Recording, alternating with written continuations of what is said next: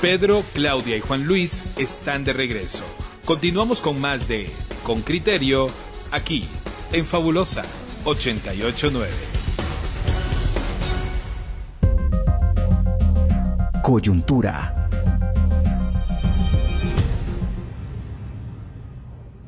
Mire, eh, vamos a empezar a tratar cuáles son las propuestas de modificación de la ley electoral y de partidos políticos. Esto es muy importante escucharlo porque es lo que va definiendo la forma en cómo los guatemaltecos elegimos en el próximo proceso electoral. Henry Bean trae una nota en la que nos presenta cuáles son las ideas, las sugerencias o los cambios que se están proponiendo. La primera en dar el paso fue la magistrada Blanca Alfaro, próxima presidente del Tribunal Supremo Electoral. Vamos a escuchar esta nota que ha preparado el reportero Henry Bean y luego conversaremos con, con el director de comunicación del Tribunal Supremo Electoral para que nos explique el, camino que han de seguir y cuál es ese proceso que, que se abre hacia las reformas. Escuchemos la nota y luego conversemos con David de León. El informe de Henry Bean, reportero con criterio.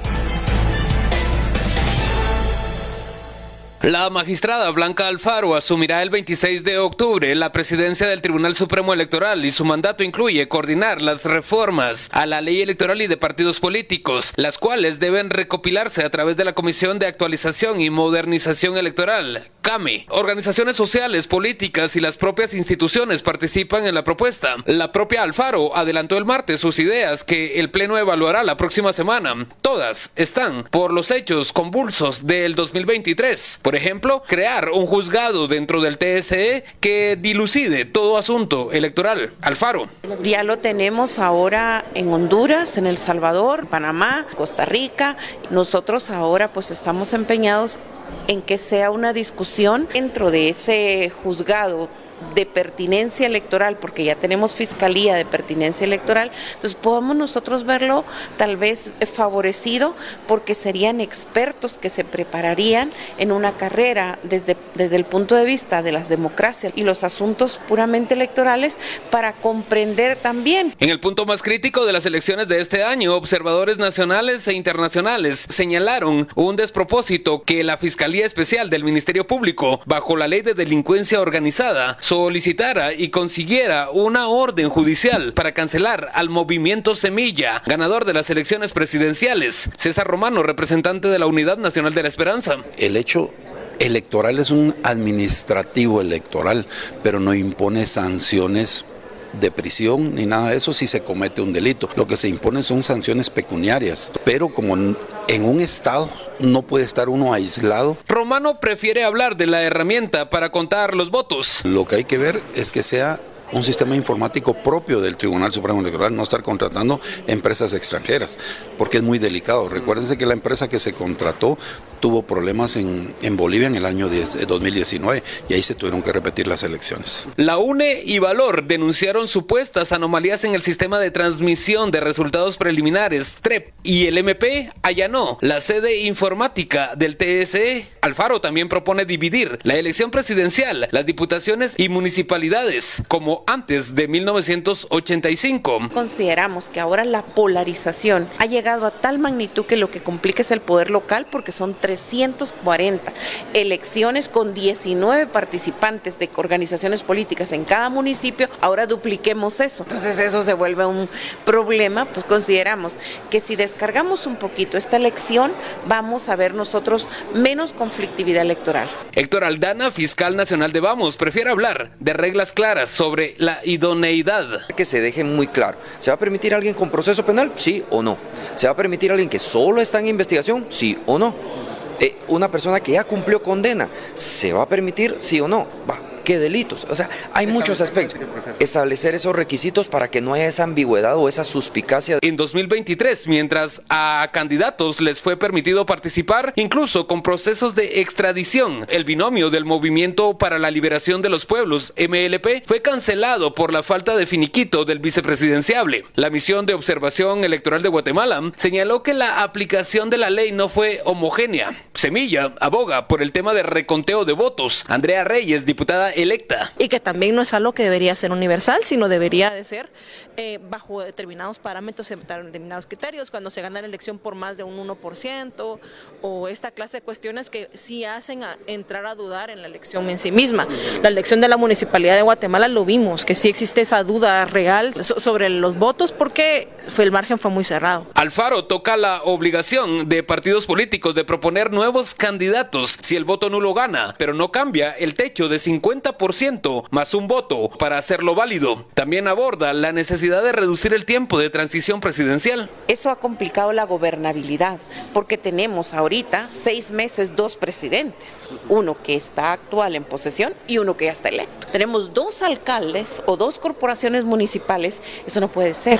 Y aunque el Congreso no avaló el formato de elegir diputados por listados abiertos, Elmer Palencia, fiscal de valor, apuesta a un nuevo intento. Porque yo me atrevería a decir que este es el momento en donde eh, si uno le pregunta a cualquier persona en la calle, no sabe ni siquiera por quién votó. Las reformas electorales luego del proceso 2019 fracasaron. En 2016, de los 85 artículos que incluyó la CAME, fueron aprobados 63 con el apoyo de 100 109 diputados. Henry Bean, Radio con Criterio.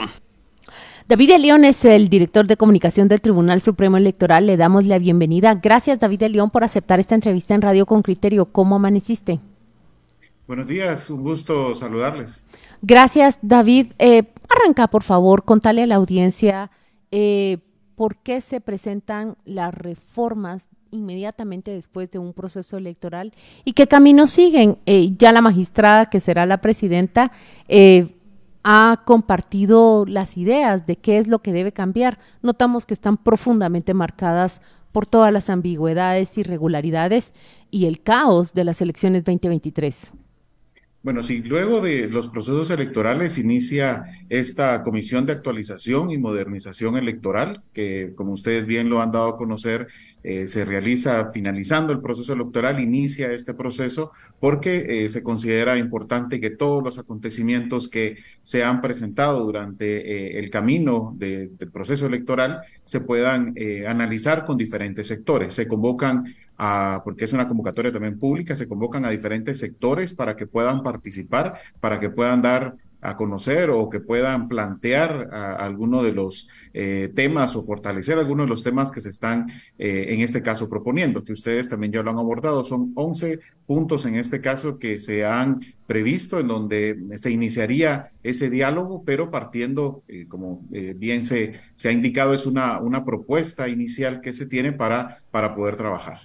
Eh, David, quiero, quisiera entender eh, esa creación de juzgado eh, electoral, porque ya está el Tribunal Supremo Electoral y, antes que el Tribunal Supremo Electoral está el registro de ciudadanos, es decir, ya hay dos instancias. ¿qué, papel, además del burocrático, qué papel tendría un juzgado si ya hay un Tribunal Supremo Electoral que podía resolver estos temas?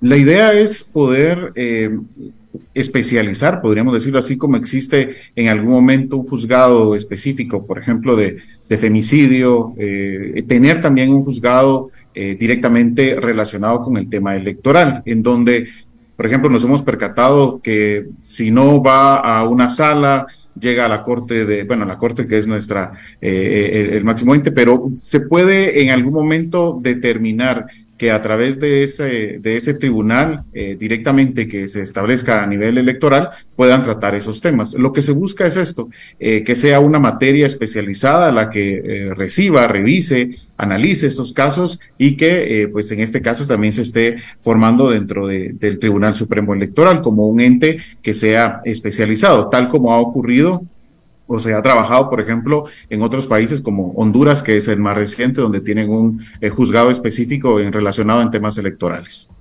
Mira, David, ¿y, hay alguna reforma conducente a, separar la administración, la mera administración del proceso electoral con respecto a la jurisdicción electoral, en el sentido que, los magistrados y, y, en todo caso el juez electoral y el propio registro pudieran dedicarse estrictamente al tema electoral y la administración del proceso quedara en manos de una bueno, institución adscrita probablemente al tribunal, pero que fuera, que, no tuviera que ocupar a los magistrados en esos asuntos que son pecuniarios o, meramente administrativos, pues.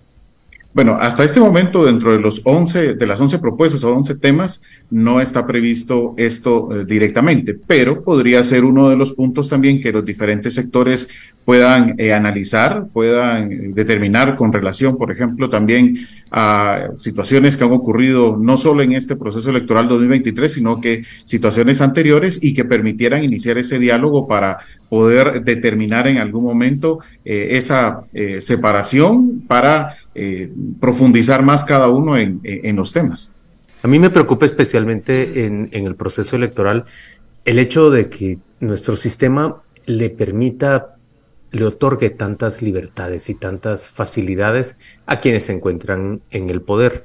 El acceso a fondos públicos, el uso de programas financiados con fondos públicos para atraer votantes, la mera compra del voto, eh, toda esta clase de vicios que vemos repetirse en los procesos electorales, la, no, el no registro de, financiamiento electoral, vimos que prácticamente todos los regalos que se repartían en los mitines no terminaban registrados como parte del gasto eh, electoral. Eh, ¿Cuál sería la mejor manera de administrar esto y cómo darle capacidad al tribunal para, para poder sancionar a las personas que hagan eso a manera de desincentivarlo hacia el futuro? Sí, creo que, que es eh, uno de los puntos que eh, habrá que profundizar también, eh, verificar todo lo, lo relacionado con los reportes, porque aunque en muchas ocasiones los vemos en eh, diferentes redes sociales, inicia todo un procedimiento interno, la unidad especializada, en este caso de fiscalización, también toma nota de todo, de todas esas situaciones y solicita esa información también a las organizaciones políticas eh, y de no tener, eh, como actualmente se realiza ese procedimiento, pues ya se da el reporte de inspección y realiza todo esto, pero sí habrá que realizar todo un proceso o analizar más esto detalladamente en cuanto a la utilización de esos fondos públicos con propósitos electorales eh, y profundizar más en, no sé, sanciones en algún momento, pero habrá que profundizar más también en este tema. La magistrada eh, Blanca Alfaro dice que es necesario que Guatemala vuelva a los tiempos previos eh, del 85, al modelo más bien. antes del, del 85, elegir a diputados, a alcaldes y a presidentes en eventos completamente eh, separados. Eh, ¿qué, ¿qué, significaría para el Tribunal Supremo Electoral administrar, pues, qué sería, cada dos años unas elecciones? ¿Qué significaría desfogar esa primera vuelta de todos esos puestos de elección? Bueno, sí, significaría una eh, atención más eh, detallada, podríamos minuciosa, en el sentido de, los cargos, por ejemplo, eh, a corporaciones municipales y las mismas diputaciones, que iría dentro de esa misma línea de fortalecimiento o lo que, lo que se ha planteado también, la parte de todo el, abordaje de la prevención de conflictividad electoral, porque se, dentro de lo que se tiene en el, y conforme experiencias de procesos electorales anteriores, en aquellos municipios en donde se dan esos eh, conflictos eh, directamente, puede ser eh, post-electoral, es en áreas o en algunos puntos en donde, por ejemplo, una autoridad local no, no gana y, por ejemplo, en el sentido de que es una reelección y es ahí en esos puntos en donde se han identificado esos procesos. Entonces, la idea sería eh, poder reducir y fortalecer toda esa línea de, prevención de conflictividad y poder trabajar. Y claro, en el caso del tribunal, eh, significaría prestar atención en un proceso electoral a nivel de eh, presidencial y luego trabajar directamente con la parte de corporaciones municipales. David, ¿qué, posibilidades hay de, de acabando el gobierno, como se acaba, eh, con otros problemas, está el presupuesto, está la elección de la nueva junta directiva, bueno, y está la coyuntura que ya es suficientemente intensa, eh, eh, se tomen en serio siquiera la posibilidad de discutir estas propuestas, no digo ya de aprobarlas, que eso ya suena, sino sencillamente sentarse y decir, bueno, acabamos de tener unas elecciones, hay aquí una sugerencia del Tribunal Supremo Electoral, seguramente hay sugerencias de otros sectores, tomémonos esto en serio para dejar un proyecto si no aprobado antes de que termine esta legislatura, que sea aprobada por la que viene, pero me da la sensación de que estas cosas terminan eh, en eso, en buenas propuestas que no van a ninguna parte. Era incluso, Pedro, una de las, eh, podríamos decir, situaciones que en reuniones semanales con fiscales de organizaciones políticas, ellos planteaban de que era necesario hacer este cambio, que por qué ocurría esto. Y, recuerdo bien que el Pleno de Magistrados les, les comentaba a los mismos fiscales de que era necesario finalizando este proceso, ellos pudieran también, a través de las organizaciones políticas a las que representan y eh, en el caso del Congreso, eh, tomar en cuenta eh, esta, estos cambios que se hacen necesarios. Por ejemplo, uno de los puntos era el tema del empadronamiento, que también está dentro de estas propuestas, el que no sea necesario el que yo al cumplir 18 años tengo que ir a, empadronarme, sino que sea un proceso automático. Ustedes lo, han abordado acá, pero ahí en esas reuniones se planteaba eh, muy bien que era necesario que se va a trabajar eh, en este proceso, por ejemplo, de, la CAME, pero que más allá de presentar esas propuestas y que lo trabajen eh, diferentes sectores, que se hagan esas propuestas, eh, en el Congreso se requeriría, por ejemplo, tomar en cuenta esto y que se hagan esos cambios que se están planteando. Pero, pero sí se ha hecho mención en el caso de las organizaciones políticas a que ellos puedan impulsar aún más esto en el caso del Congreso. Veremos este, la nueva legislatura cuán abierta está a las propuestas de cambios que va a recolectar la CAME. David de León es el director de comunicación del Tribunal Supremo Electoral. Muchas gracias por atendernos. Un feliz viernes para ti y buen fin de semana. Gracias, David. Gracias, David. Gracias, saludos. Ahora conversaremos con uno de los antiguos integrantes de la CAME. En el periodo anterior se sentó en esas comisiones en donde se analizan todas las propuestas de cambios a la ley electoral y de partidos políticos. La verdad es que todo lo que se trabajó después del evento electoral 2019 no encontró eco en el Congreso de la República. Miren, oyentes, aquí se trata de poner a los políticos a cambiar las reglas eh, del juego bajo el cual son electos y van a las elecciones. Eh, estoy tentada de preguntarle a Alejandro Quinteros, eh, nuestro entrevistado, consultor en temas electorales, si no resultó frustrante o, una decepción total ver que, se hizo todo aquel trabajo y finalmente eh, ninguna de las propuestas eh, encuentra respuesta dentro del hemiciclo. Bienvenido Alejandro Quinteros, gracias por acompañarnos. Qué gusto estar con ustedes esta mañana. Alejandro, me gustaría, me gustaría arrancar platicando bueno, yo veo como algo muy valioso este ejercicio y, honradamente querría pensar que es que así tiene que funcionar un sistema electoral, que en cuanto termina un evento, revisa cuáles han sido sus dificultades o sus imprecisiones, eh, en qué ha quedado a deber y procura hacer los cambios para que a la próxima la cosa funcione mejor. Yo, yo creo que eso es lo razonable. Pero Alejandro, yo, yo cuando veo la realidad política guatemalteca, es que de fondo me, preocupa que casi cualquier cambio que nosotros hagamos igual puede ser eh, mal utilizado o, manipulado como se está dando en este momento con el derecho penal, por ejemplo, eh, simplemente porque una, una facción con, mucho poder, que es lo que ha crecido durante el gobierno de, Alejandro Yamatei, empezó a crecer durante el gobierno de, de Jimmy, pero creció mucho más durante el gobierno de Alejandro Yamatei, no quiere soltar ese poder, no quiere dejar ese poder y muy inconforme por quien ha ganado, procura de cualquier manera impedir que esa persona eh, llegue a ocupar el poder o que si lo llega a ocupar lo haga con unas limitaciones muy, muy severas. Creo que, ¿a, qué quiero ir con mi planteamiento? Es que creo que lo nuestro no es una cuestión procedimental, sino en el fondo es una cuestión eh, de, auténtico talante democrático de, del poder en el país. Y no sé si con estas reformas que a mí me parecen razonables y útiles de discutir, que si el alcalde, los dos finalistas deberían ir a segunda vuelta también, que si deberíamos tener elecciones parlamentarias a mitad de periodo, que si un juzgado de asuntos electorales para dirimir conflictos en materia electoral, que si deberíamos tener mejor manejo de, de los fondos que se usan. Todo eso suena, suena bonito, pero de fondo, de fondo, nuestro problema principal es la ausencia de, talante democrático para aceptar que ganó el adverso y que ese adverso eh, tiene derecho de ejercer el poder. Juan Luis, ¿qué tal? Pues eh, realmente concuerdo contigo en, varios de los puntos que comentabas y es que un, un ejercicio como la CAME, como la Comisión de Actualización y Modernización Electoral, es y debiera ser bueno siempre. Eh, ¿Por qué? Porque se abre la puerta a escuchar a diferentes sectores eh, de la ciudadanía eh, luego de un proceso electoral para tener esa retroalimentación de cómo nos fue. Entonces, en principio, el principio básico es excelente.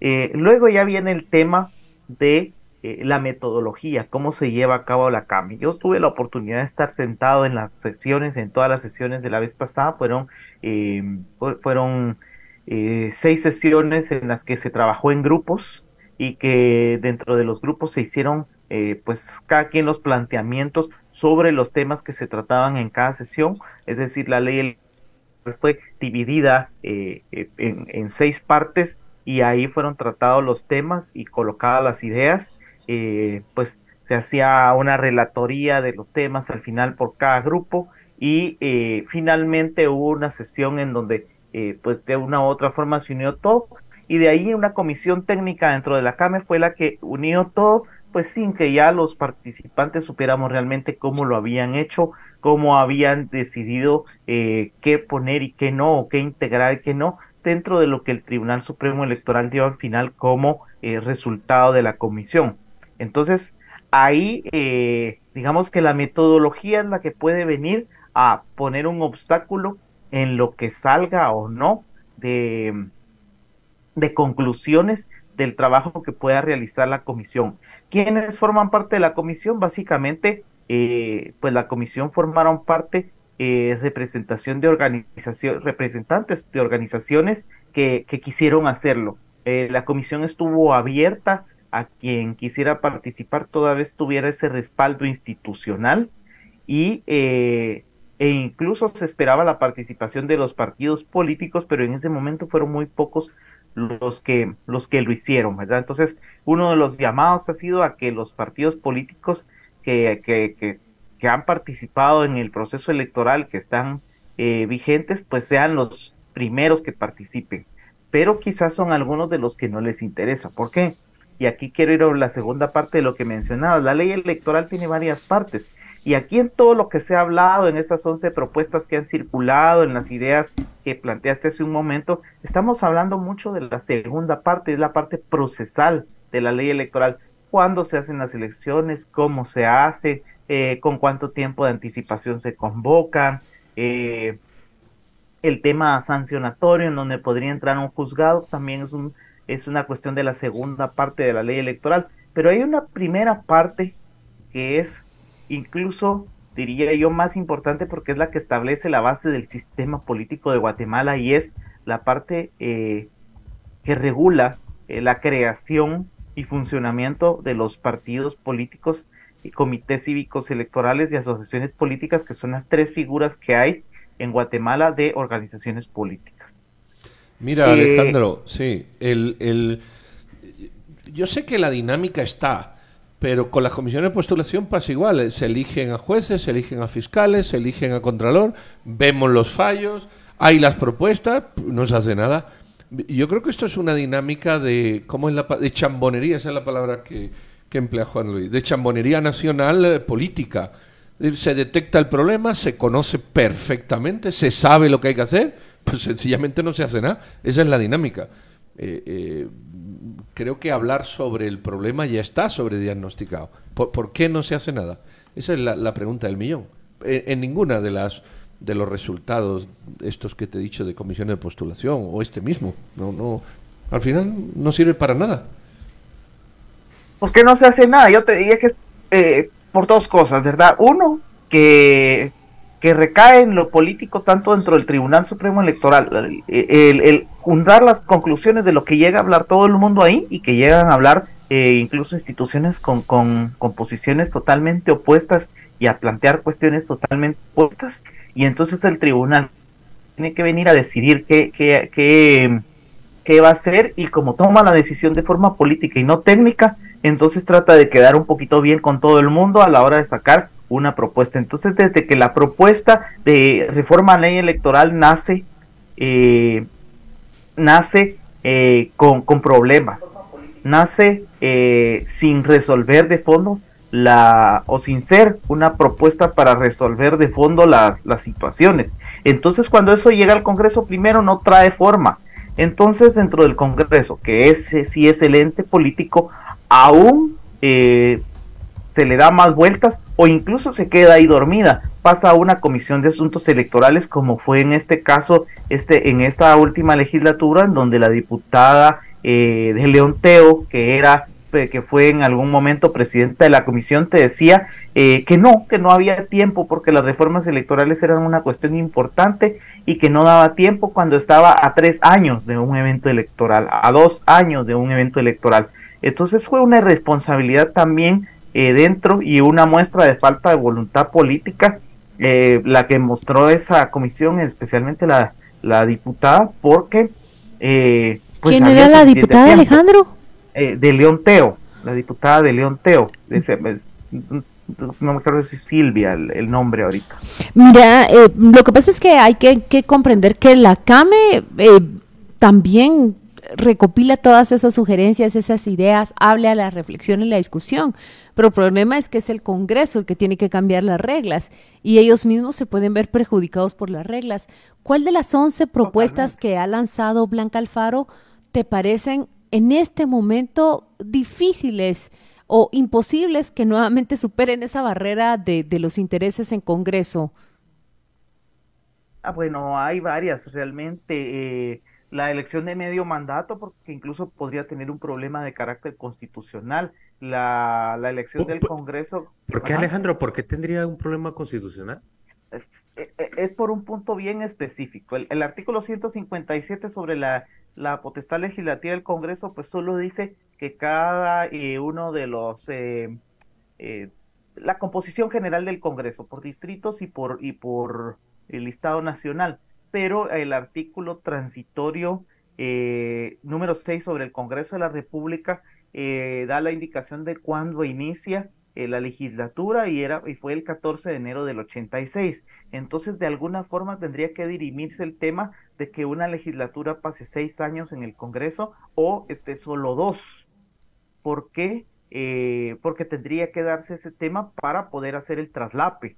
Entonces ahí ya entra la Corte de Constitucionalidad a batear que puede tener X o Y criterio, no lo sabemos, como ya sucedió hace cuatro años cuando hubo la propuesta de eh, la creación de subdistritos para que cada distrito electoral, cada departamento pudiera ser dividido en subdistritos y que en vez de votar por listados de 3, 5, 9, 11 diputados, se pudiera votar por uno o dos en cada distrito. Y eso pues eh, por una cuestión muy, muy superficial, un análisis que, que no se hizo de fondo dentro de la Corte Suprema de Gloria Porras, eh, de la Corte de Constitucionalidad, perdón, eh, simple y sencillamente ya ni se integró a la propuesta de ley. ¿Verdad? Entonces ahí hay una cuestión. Elecciones a mitad de mandato, una de las que. mitad de mandato, eh, Una de las que podría encontrar esa barrera. No sé, eh, existen otras, lo del tribunal. La paridad, el tema de la paridad siempre causa, siempre causa mucha discusión. Eh, yo, por ejemplo, no soy amigo de la paridad porque el tema de poner cuotas ya es decir quién va, quién va y quién no va. debería haber más mujeres que hombres. Debería haber más pues podría ser que haya más, ¿verdad? De hecho, si nosotros tenemos, si nosotros tenemos la posibilidad de votar directamente por las, eh, por las personas y no por los listados, eh, podría darse esa situación. Eh, ya ha ocurrido en otros países en donde tienen mm. diferentes tipos de elección, en donde hasta llega en ciertos cargos, en ciertos consejos municipales o legislaturas locales, hasta hasta ha habido 100% de participación de mujeres y no pasa nada y la siguiente cambia un poco y otra es diferente. Pues imagínate si el ciudadano tiene la libertad de votar por la persona si son los listados, eh, si es a través de listados abiertos, pero notaste Alejandro cómo el número de mujeres diputadas incrementó para la próxima legislatura como no había ocurrido antes porque eh, sí, el partido Semilla gana 23 diputaciones, pero organizó sus listados así, hombre-mujer, hombre-mujer, hombre-mujer, y eso tiene ya un impacto dentro de la composición del Congreso. Totalmente, pero nunca llega a alcanzarse la paridad con la organización de los listados por, el, por la forma en que está eh, diseñado nuestro sistema por listas, porque eh, si siempre el primero de la lista es hombre o siempre el primero de la lista va a ser mujer, eh, va a haber un peso entonces para ese sexo y, y, ya pues ya se ha hecho el análisis, yo se lo hace varios años, hará unos 10 años quizás, en donde por más que se pusieran las listas de diferente forma, haciendo el ejercicio con elecciones anteriores, se, se podía alcanzar un 36% de participación de, de, mujeres en una legislatura, jalándolo, eh, jalándolo de esa forma, ¿verdad? Y teniendo los problemas que incluso tuvo Semilla en su momento, en donde por hacer la división de esa forma, eh, a lo interno incluso tuvieron algunas eh, reprimendas y refriegas eh, dentro de sus afiliados porque algunas personas, por ejemplo, un hombre que, que quedó en un número 4 de un listado por seguir esas cuestiones, pero que había sido muy activo en el partido, pues es, se le relegó a una cuarta posición y hubo muchas críticas, no desde afuera, sino que de lo interno del partido, porque era un proceso propio de, de ellos. Finalmente esa persona fue electa por, por la situación que se dio el, el 25 de junio, ¿verdad? Eh, considero que es una buena persona que entró. Eh, me refiero a Raúl Barrera, en este caso específicamente, eh, un buen ciudadano, pero vamos a que hubo ese problema a lo interno. ¿Por qué? Porque él que ha venido siendo un asesor legislativo de la bancada en los últimos años, que ha sido una persona que ha estado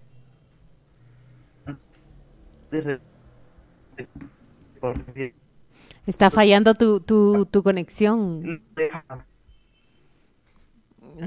Falló la comunicación de Alejandro. contrario, no hubiera estado ahí y hubieran estado otras personas que no tenían la carrera dentro del partido, no tenían los mismos méritos. Pues eh, muchas gracias Alejandro Quiteros eh, por esta entrevista. Él ha sido participante integrante de, esas mesas de la CAME, la Comisión de que, del Tribunal Supremo Electoral que se encarga de recopilar todas las sugerencias y propuestas para las modificaciones, modernización más bien de la ley electoral y de partidos políticos después de las elecciones.